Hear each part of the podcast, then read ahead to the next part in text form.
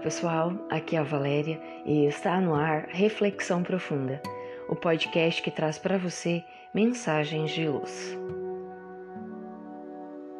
Verdade com brandura. Uma sábia e conhecida anedota árabe diz que certa feita um sultão sonhou que havia perdido todos os dentes.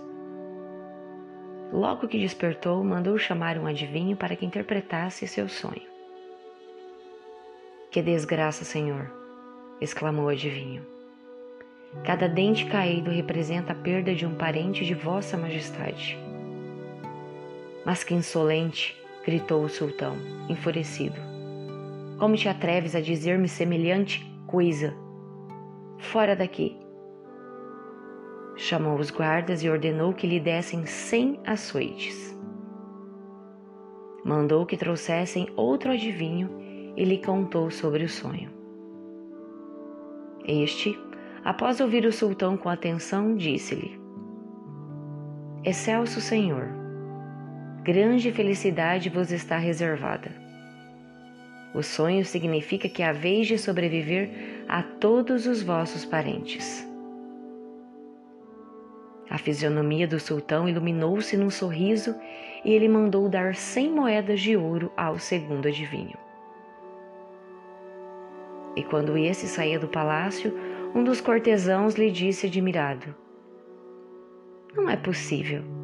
A interpretação que você fez foi a mesma que o seu colega havia feito. Não entendo por que ao primeiro ele pagou com cem açoites e a você com cem moedas de ouro. Lembre-se, meu amigo, respondeu o adivinho, que tudo depende da maneira de dizer. Um dos grandes desafios da humanidade é aprender a arte de comunicar-se. Da comunicação depende muitas vezes a felicidade ou a desgraça, a paz ou a guerra. Que a verdade deve ser dita em qualquer situação, não resta dúvida. Mas a forma com que ela é comunicada é que tem provocado, em alguns casos, grandes problemas. A verdade pode ser comparada a uma pedra preciosa. Se a lançarmos no rosto de alguém, pode ferir, provocando dor e revolta. Mas, se a envolvemos em delicada embalagem e a oferecemos com ternura, certamente será aceita com facilidade.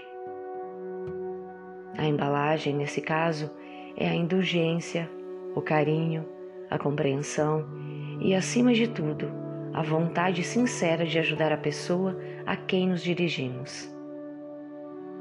Ademais, será sábio de nossa parte se antes de dizer aos outros o que julgamos ser uma verdade, dizê-la nós mesmos diante do espelho.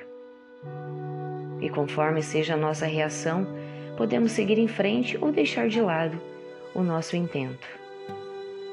Importante mesmo é ter sempre em mente que o que fará diferença é a maneira de dizer as coisas. A sublime arte da comunicação foi sabiamente ensinada por Jesus.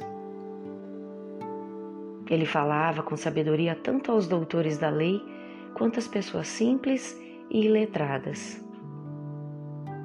Há pessoas que se dizem bons comunicadores, mas que não conseguem fazer com que suas palavras cheguem aos corações e às mentes.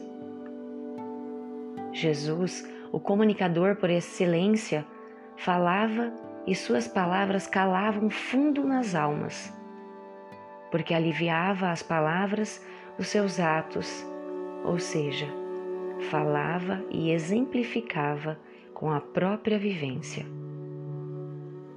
O grande segredo para uma boa comunicação, portanto, é o exemplo de quem fala.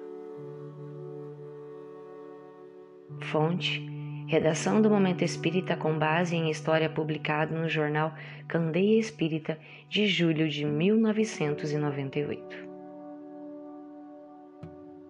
Chegamos ao final de mais uma reflexão profunda.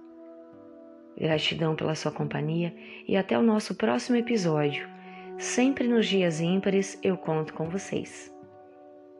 Grande abraço, fiquem com Deus e muita luz no caminho de vocês.